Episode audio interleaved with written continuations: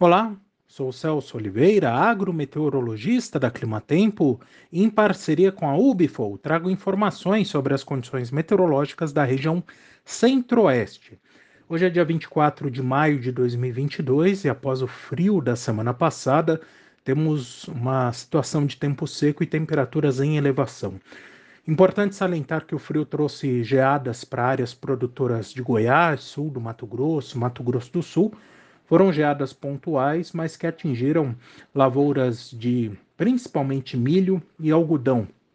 Agora uh, temos essa situação de tempo seco para essa semana, temperaturas em elevação e a precipitação ela só deve retornar a partir do domingo para o sul do Mato Grosso do Sul por conta da passagem de uma frente fria. Na região de Ponta Porã, o acumulado projetado entre o domingo e a segunda-feira que vem chega aos 20 milímetros. Parte dessa chuva também deve alcançar áreas do norte do Mato Grosso do Sul, mas a chuva esperada até a segunda-feira que vem é bastante fraca, uh, enquanto Mato Grosso, Goiás devem ter precipitação no decorrer da primeira semana de junho. E aí vem um ponto importante, porque o retorno da chuva uh, de forma tão tardia como essa que vem sendo prevista pode piorar a qualidade da pluma do algodão, tanto em Mato Grosso como em Mato, Gro eh, como em Mato Grosso do Sul, na região dos Chapadões, e também no estado de Goiás.